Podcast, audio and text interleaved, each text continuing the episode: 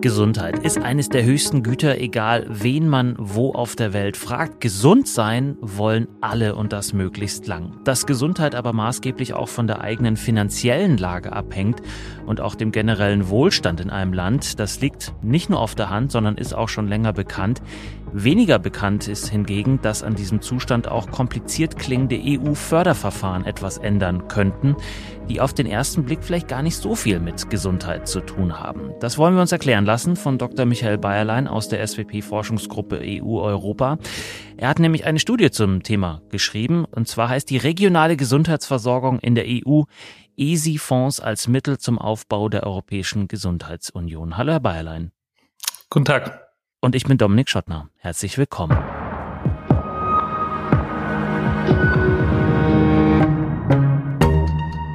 Herr Bayerlein, wenn ich mich richtig erinnere, ist Gesundheit doch eigentlich fast überwiegend eine Angelegenheit der EU-Mitgliedsländer, oder? Das ist richtig.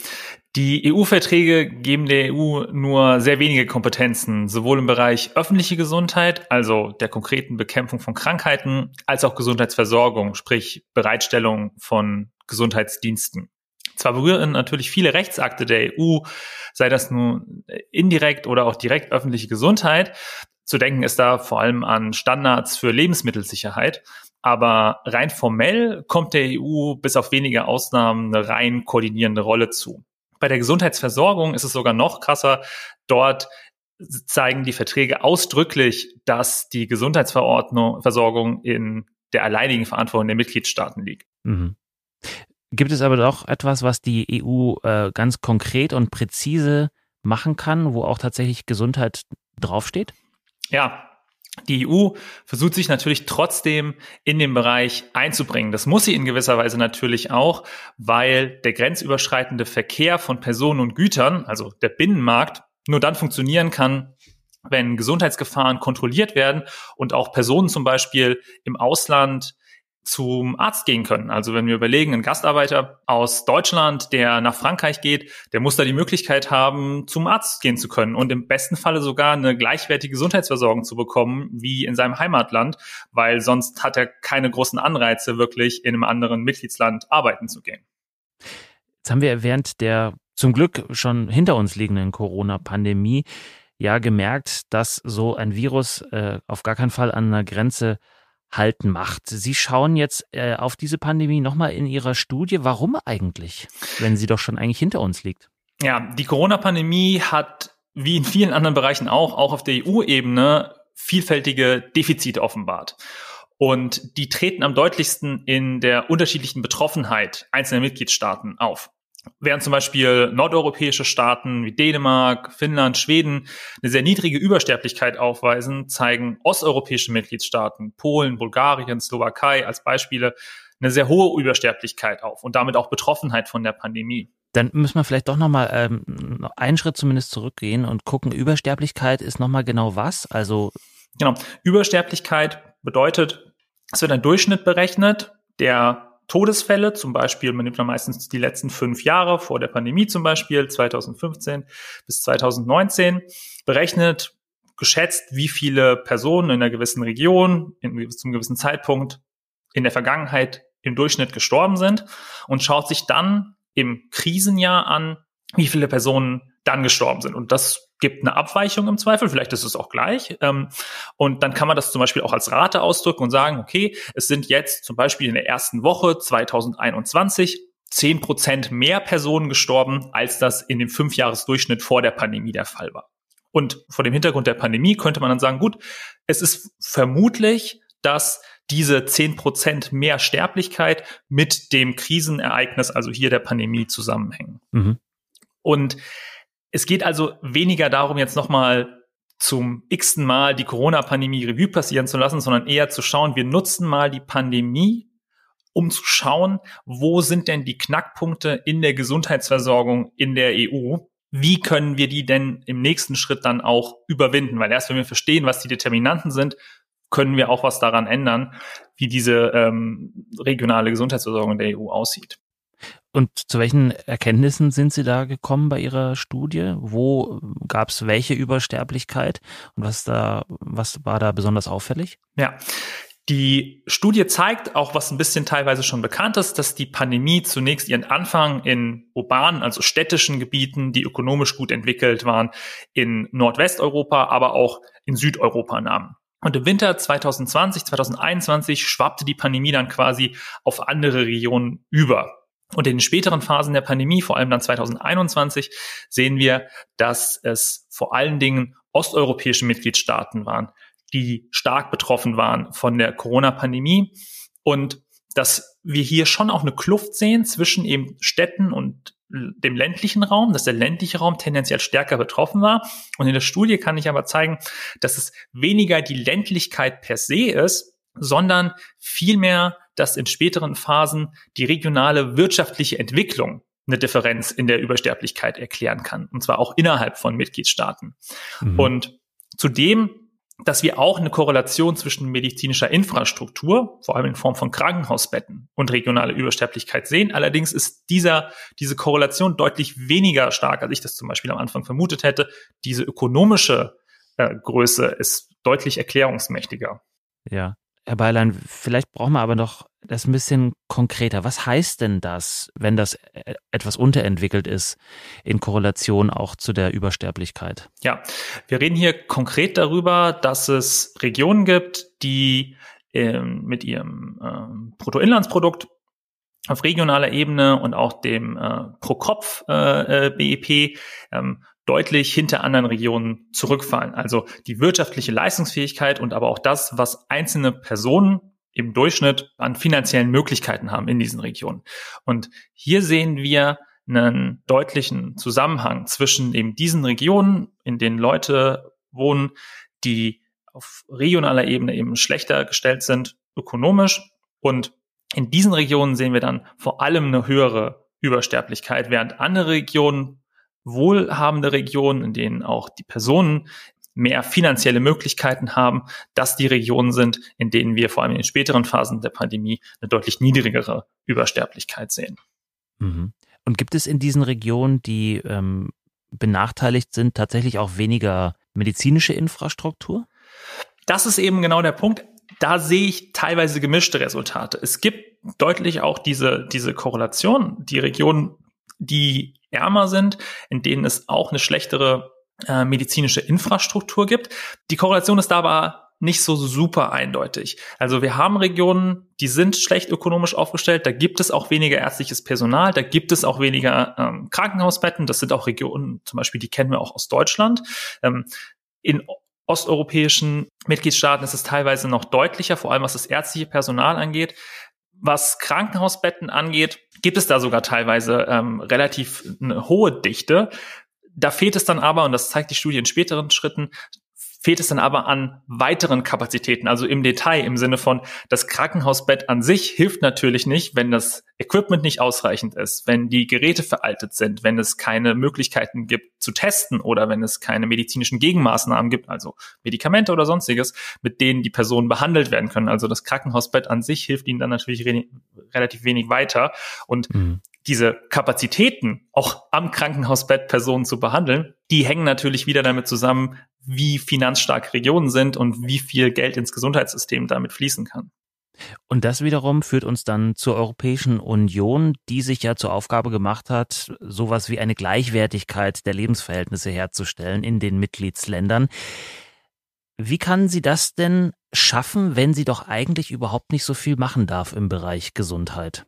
Ja, die Europäische Union hat sich bereits 2020 die Aufgabe gesetzt, eine sogenannte Europäische Gesundheitsunion aufzubauen. Und der Ansatz der Studie ist zu schauen, wie die EU diese Gesundheitsunion aufbauen kann, vor dem Hintergrund vor eben dieser von Ihnen eben erwähnten schwachen Kompetenzbasis. Und die Studie zeigt, dass die EU dennoch Möglichkeiten hat, eine Angleichung der Lebensverhältnisse ähm, zu erwirken, indem sie eben nicht durch Rechtsakte Mitgliedstaaten vorschreibt, was sie zu tun haben, das könnte sie in diesem Fall nicht, sondern indem sie Anreize schafft, dass Mitgliedstaaten zum Beispiel in Regionen investieren oder sie selber durch äh, die äh, Förderung von Regionen die Angleichung der Lebensverhältnisse herbeiführt. Und da ist das zentrale Argument die sogenannten Europäischen Struktur- und Investitionsfonds, kurz ESI-Fonds.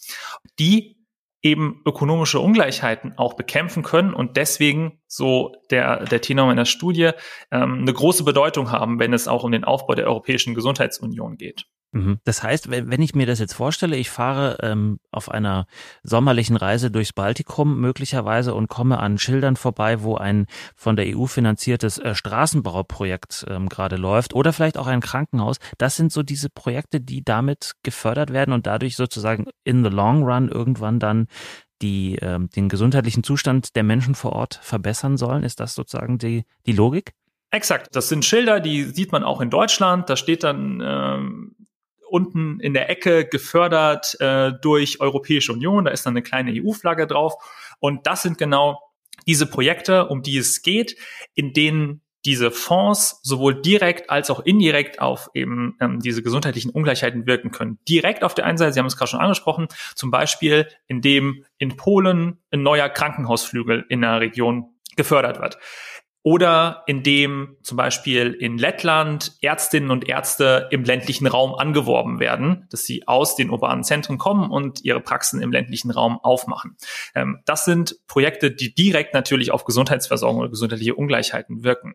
Daneben gibt es aber auch einen indirekten Effekt, der eben über das ökonomische Wachstum in diesen Regionen läuft. Also die Infrastrukturprojekte, die gefördert werden, führen natürlich zu, dass sich zum Beispiel Unternehmen ansiedeln, weil Regionen attraktiver werden, weil sie erschlossener werden. Wir denken zum Beispiel an Brandenburg als irgendwie Region, in dem sich Unternehmen äh, niederlassen, ähm, auch weil dort mehr und mehr erschlossen wird, teilweise auch durch EU-Projekte. Und der Gedanke dahinter ist, dass dieses ökonomische Wachstum sich eben dann umschlägt in eine wohlhabendere Bevölkerung und auch in mehr Geld in die Kassen, das dann wieder auch in medizinische Infrastruktur fließen kann und eine bessere Gesundheitsversorgung der Bevölkerung. Mhm. Und über welchen Zeitraum sprechen wir da? Das sind ja doch eher langfristige Prozesse. Ja. Das ist ähm, genau das Problem dabei. Das sind relativ langfristige Prozesse. Deswegen schaue ich mir in der Studie auch den Förderzeitraum 2007 bis 2013 an, weil so ein Krankenhausflügel, bis der genehmigt, gebaut wird, die Gelder fließen, das dauert fünf oder mehr Jahre.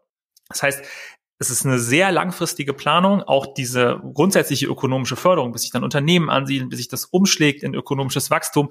Das dauert extrem lange. Und das ist auch immer ein Problem bei diesen Fonds, dass sie natürlich schwierig sind in der Einschätzung, was hat jetzt wirklich etwas gebracht. Es dauert einfach unglaublich lange, bis sich das Investment umsetzt in einen Effekt, so dass es schwieriger ist, wirklich nachzuvollziehen, kann dieser Effekt wirklich mit dieser ähm, Förderung zusammenhängen oder gibt es vielleicht andere Gründe?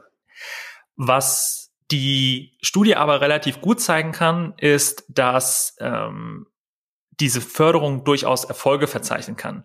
Erstens kann ich zeigen, dass die Gebiete, die Förderung erhalten haben, 2020, also zu Beginn der Pandemie, eine systematisch verbesserte medizinische Infrastruktur, vor allem in Form von Krankenhausbetten, aufweisen, als Vergleichsregionen, die keine Förderung erhalten haben. Zudem kann ich zeigen, dass Gebiete, die Förderung erhalten haben, zunächst keine deutlich niedrigere Übersterblichkeit haben im äh, Jahr 2021 als Vergleichsregionen ohne Förderung. Drittens legt die Studie aber nahe, dass es dennoch Unterschiede gibt, wenn man spezifisch auf erfolgreich geförderte Regionen schaut. Das sind also die Regionen, die nach dem Erhalt von Förderung auch wirklich eine positive wirtschaftliche Entwicklung verzeichnen. Und hierbei kann ich zeigen, dass Regionen mit erfolgreicher Förderung eine Übersterblichkeit von etwa 11 Prozent aufwiesen, während es bei nicht erfolgreich geförderten Regionen im Durchschnitt 25 Prozent waren. Also deutlich wann, höhere Übersterblichkeit. Wann spricht Und, man da von einem Erfolg, wenn ich das kurz fragen darf? Genau. Ich habe das in der Studie definiert als eine positive Entwicklung pro Kopf äh, BIP dieser Region und auch eine relative Komponente eingefügt, indem ich geschaut habe, ob diese Regionen nach der Förderung zu den reicheren Regionen Europas gehören, beziehungsweise nicht erfolgreich geförderte Regionen gehören dann immer noch zu den ärmsten Regionen ähm, Europas, ob Regionen also da rausgekommen sind aus diesem Teil der ärmeren Regionen. Hm. Und das ist natürlich, dieser Befund ist natürlich in einer gewissen Weise auch nicht überraschend, weil ich vorher zeigen kann, es hängt mit ökonomischen Ungleichheiten zusammen und mit der ökonomischen Stärke von Regionen. Wenn dann Regionen Förderung bekommen, aber dennoch sich wirtschaftlich entwickeln, warum sollten die eine bessere ähm, oder eine geringe Betroffenheit in der Pandemie zeigen. Das kann natürlich nur gelten für Regionen, wenn diese ökonomische Komponente korrekt ist, die sich auch positiv wirtschaftlich entwickelt haben. Und für diese Region kann ich das auch nachweisen, dass es eben eine geringere Übersterblichkeit gab. Jetzt sind Sie schon wieder bei der Pandemie äh, angekommen sozusagen. Das war ja auch unser Ausgangspunkt. Um jetzt auf die nächste Pandemie, von der viele Expertinnen und Experten sagen, die wird auf jeden Fall kommen, wir wissen nur noch nicht wann, um auf die vorbereitet zu sein und möglicherweise nicht hinterher mit viel, viel Geld äh, die Folgen auffangen zu müssen. Was muss die EU verändern? Meine Studie empfiehlt, dass sich die EU vor allem auf regionaler Ebene besser aufstellen muss und dabei die ökonomischen Faktoren, die Gesundheit bedingen, stärker adressieren. Die Konvergenz von Lebensverhältnissen ist, so legt meine Studie das nahe, ein entscheidendes Instrument, das darüber entscheiden wird, ob die äh, EU durch zukünftige Gesundheitsbedrohungen besser durchkommen wird als durch die Corona-Pandemie. Und das bedeutet eben, dass die ESI-Fonds weiterhin verwendet werden müssen als Instrument für Konvergenzförderung und zur Angleichung von Lebensverhältnissen, damit schwächere Regionen ökonomisch stärker werden, weil die EU wird durch zukünftige Pandemien, Epidemien, was auch immer, nur so gut durchkommen wie ihre schwächsten Regionen. Und der Aufbau einer Gesundheitsunion, wie lange äh, braucht der noch? Die EU hat mehrere Initiativen jetzt äh, verabschiedet. Ich würde sagen, die Gesundheitsunion ist erst dann äh, vollendet, wenn die Gesundheit von EU-Bürgerinnen und Bürgern in allen Mitgliedstaaten gleich äh, entwickelt ist. Und das wird meines Erachtens noch relativ äh, lange dauern, eben weil wir so große Unterschiede auch während der Pandemie gesehen haben in der Betroffenheit von einzelnen Regionen. An diesen Regionen müssen wir arbeiten, diese Regionen müssen wir fördern, damit wir auch was Gesundheit angeht, gleichwertige Lebensverhältnisse in der EU herstellen. Dann haben wir auch eine echte Gesundheitsunion. Sagt Dr. Michael Bayerlein. Er hat uns erklärt, wie die EU zu gleichwertigen Lebensverhältnissen mit auch gleichwertigen Gesundheitssystemen kommen kann. Wir haben gehört, es ist ein längerer Weg, aber er lohnt sich, ihn zu beschreiten. Vielen herzlichen Dank. Dankeschön. Und auch Ihnen, liebe Zuhörerinnen und Zuhörer, vielen Dank für Ihr Interesse. Die erwähnte Studie von Herrn Bayerlein finden Sie neben weiteren Leseempfehlungen wie immer unter dieser Podcast-Folge in den Show Notes. Über all unsere Neuerscheinungen und Aktuelles aus der SWP informieren wir Sie in unserem Newsletter, aber natürlich auch auf Social Media bei LinkedIn und X, ehemals Twitter. Und wenn Sie diesen Podcast abonnieren oder bewerten oder weiterempfehlen wollen an andere Interessierte, tun Sie das gerne, das freut uns natürlich. Ich bin Dominik Schottner, bis zum nächsten Mal. Bleiben Sie neugierig.